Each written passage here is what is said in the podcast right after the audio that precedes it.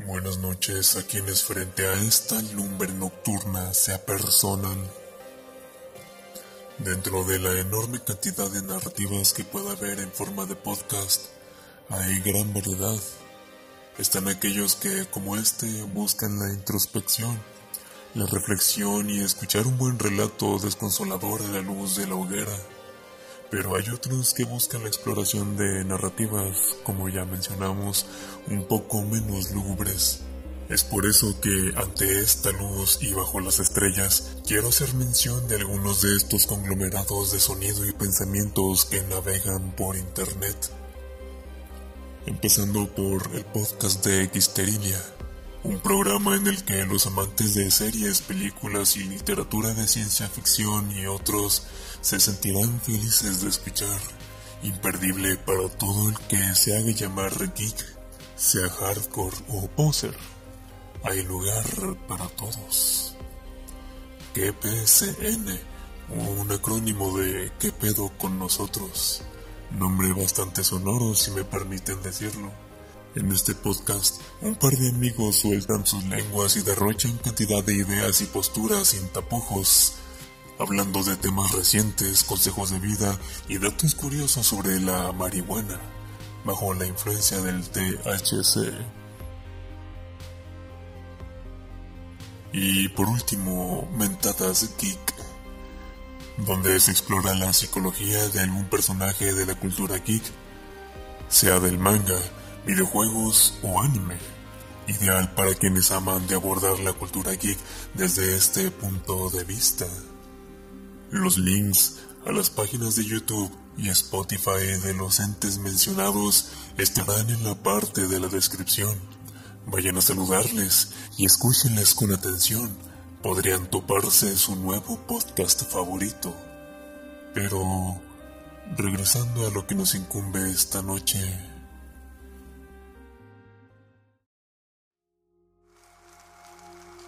Hay cosas conceptos, ideas y acuerdos con los que convivimos diariamente forman parte de nuestro cotidiano relato y no reparamos en ellos hasta que enfrentamos los orígenes místicos de tal cosa. En este preciso instante, con casi ninguna excepción, cualquiera de quienes oyen este texto sonoro está viendo y decodificando dentro de su mente una de estas cosas, ya sea en un diario, en una pantalla digital, en un anuncio en la calle e incluso dentro de su propia mente. Estos entes se nos revelan portadores de mensajes, encarnaciones sígnicas del don del lenguaje y comunicadoras por excelencia. Me refiero a las letras. Las letras encierran enigmas más allá de los aparentes no solo en lo concerniente a la encarnación del lenguaje, sino a las propiedades ajenas o tal vez no tanto a esta función. Las letras también configuran la materia prima de la significación, no solo dan forma a la inmensa cantidad de sonidos que puede emplear el humano en la comunicación más mundana, sino que adquiere un carácter místico por su capacidad intrínseca de volver tangible lo abstracto.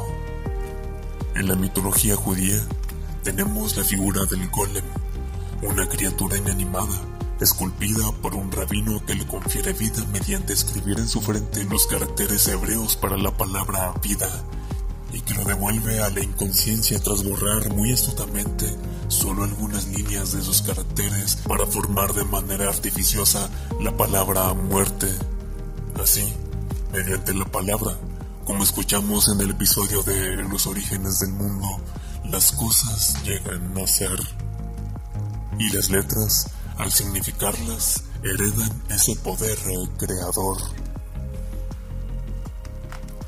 En la Cábala, las letras escritas en el texto sagrado del Talmud están en el orden que están por una razón divina, pues en un texto revelado, como dijo Borges, ningún signo está en su lugar al azar.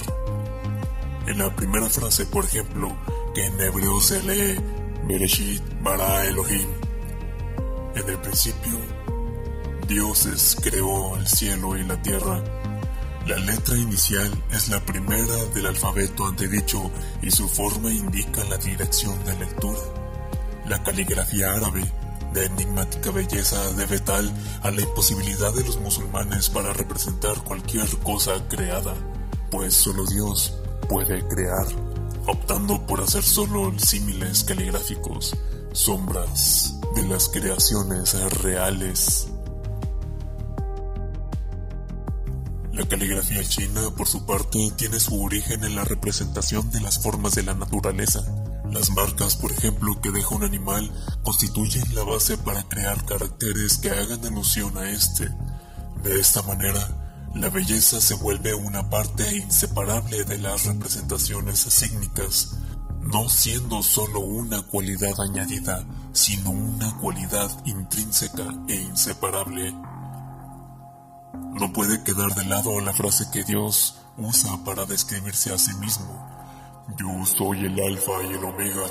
No hay nada antes de mí y luego de mí no permanecerá nada más. Empleando la primera y la última letras del alfabeto griego para dejar en claro la inexistencia de fonema antes del primero ni posterior al último, y usándolo como una analogía de la imposibilidad de que exista algo fuera de él. Interesante es el hecho de usar las letras como eje central de tal analogía, pues pudo haber sido empleado otro concepto abstracto para tal fin.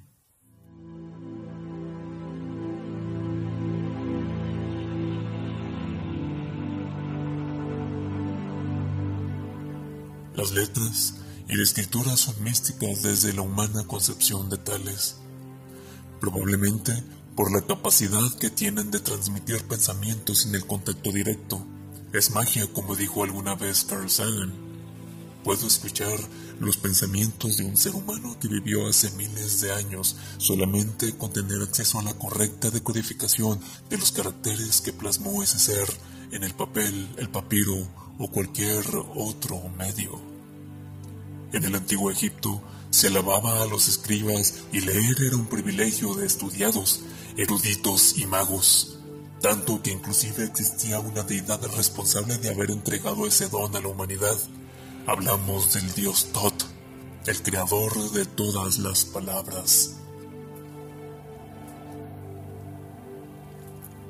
Analicemos ahora un ejemplo interesante.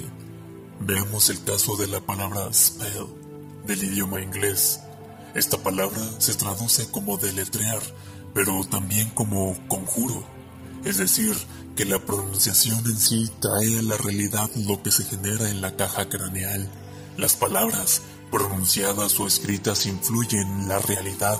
Un profesor, en una ocasión cuando explicaba esto a sus alumnos, le pidió a una de ellas que levantase la mano. Ella obedeció y en ese momento el profesor demostró su punto, a saber, que sin intervenir de manera directa sobre ella, únicamente mediante movimientos que alteran la presión del aire, pudo afectar la voluntad ajena. Es por eso que en este sentido las palabras y sus representaciones con distintos caracteres de cada idioma pueden llamarse la caligrafía de Dios pues nosotros somos los dioses, los creadores de este sistema abstracto que puede configurar ideas y conceptos que nos han llevado de ver las estrellas lejanas desde cuevas oscuras hasta navegar entre ellas. También se dice que los humanos somos la caligrafía de Dios, pues mediante nosotros Él expresa la infinidad de mensajes y palabras en forma de vidas que son posibles desde nuestra existencia hasta que ya no somos. No recuerdo con precisión dónde escuché o leí la premisa antedicha, pero si alguien lo sabe o conoce alguna idea similar, el lugar para expresarse al respecto está en la sección de comentarios de este texto sonoro. Puede que haya citado a un pensador por accidente o algún fantasma de acero me haya dictado en la oscuridad. Por eso no deben ignorarles. Quienes se dedican a encontrar formas bellas en estos signos sin perder dentro de lo posible la legibilidad se hacen llamar calígrafos, personas con una sensibilidad especial distinta a la de los dibujantes, ilustradores, escultores, bailarines y hasta músicos, pues estos esculpen las líneas para agregar a los significados no solo poder, sino una vida propia, una identidad y una belleza autónoma. El siguiente poema está basado en el hacer de estos artistas y lo que las líneas y la tinta despiertan en sus corazones. Escuchemos atentamente mientras crepitan estas flamas blancas. Calígrafos.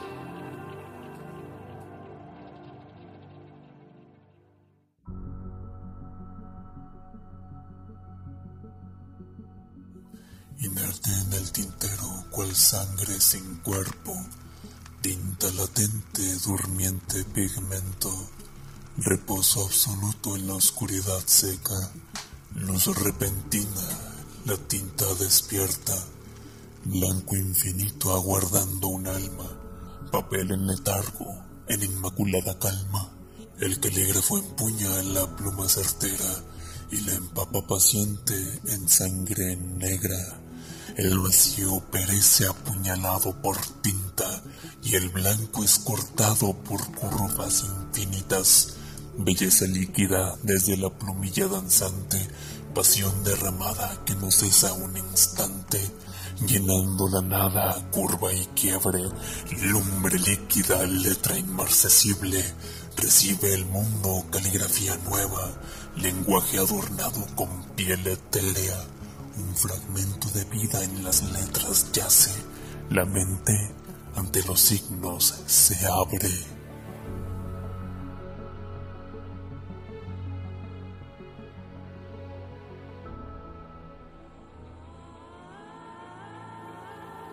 La belleza en las letras, en la forma de añadir ese toque ornamental también es parte del mensaje que emite. Decía Adrian Fritiger, que en el cerebro se conforman cerraduras que solo las llaves correctas abren, formas simples y concisas. Es decir, que los caracteres tipográficos pueden ser decodificados con simplemente respetar estas formas, pero el ser humano siempre le conferirá detalles extra que agreguen capas al sedimento semiótico. Algunos tipógrafos y calígrafos inclusive pueden ver en las formas y espacios las características de una nación y percatarse de cómo la historia ha esculpido sus detalles. Tema para una tesis es sin duda la letra y su belleza, pero ya está entrada la noche, así que aprovechemos estas llamas que están presurosas por apagarse para escuchar la travesía de un ser común que desembocó en algo extraordinario. Escuchen con atención y perspicacia ríos de arena.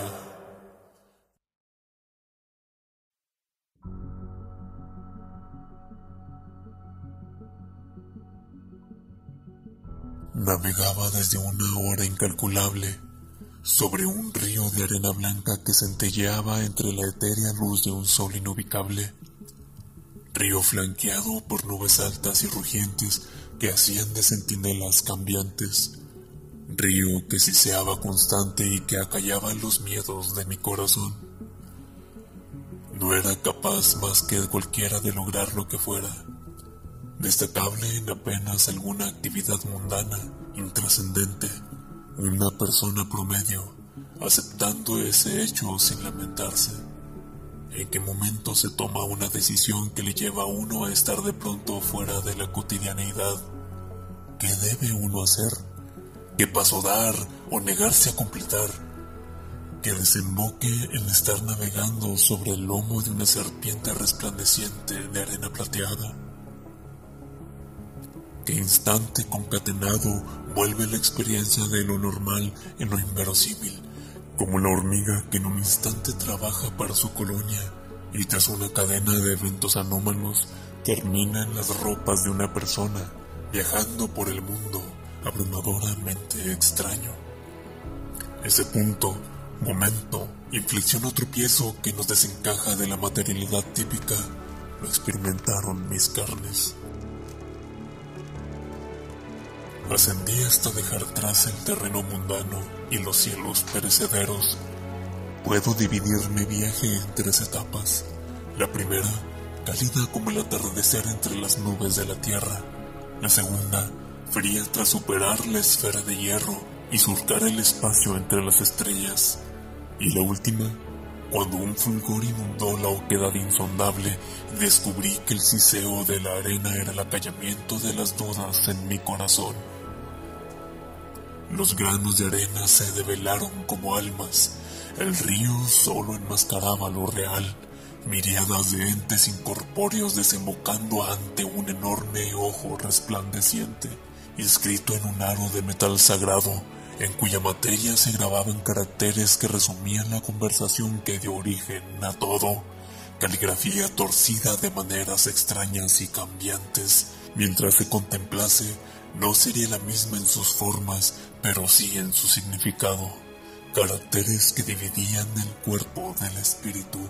El anillo contaba la historia del todo y el todo simbolizaba su autoconciencia mediante aquel inmesurable ojo y el ojo era Dios y mediante su autocontemplación narraba aquel suceso creado con su escritura.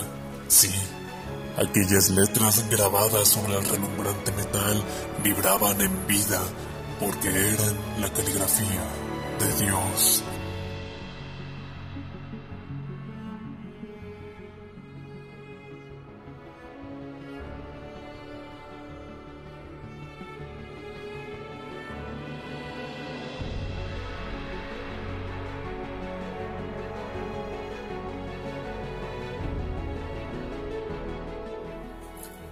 No hay mucho más que decir. Las palabras no siempre deben usarse para llenar el silencio. A veces solo deben ser entendidas y ya. La lumbre pronto dormirá. Así que retirémonos con estas reflexiones por hoy. Gracias por asistir a nuestra reunión de esta noche. Vuelvan a casa con cuidado y reflexivos apague el último la fogata o adopte el gato de humo que de ella nazca y no hagan caso omiso si en la quietud de la noche y sin sonido escuchan el susurro de algún fantasma de acero. Nos escuchamos cuando la hoguera relumbre de nuevo.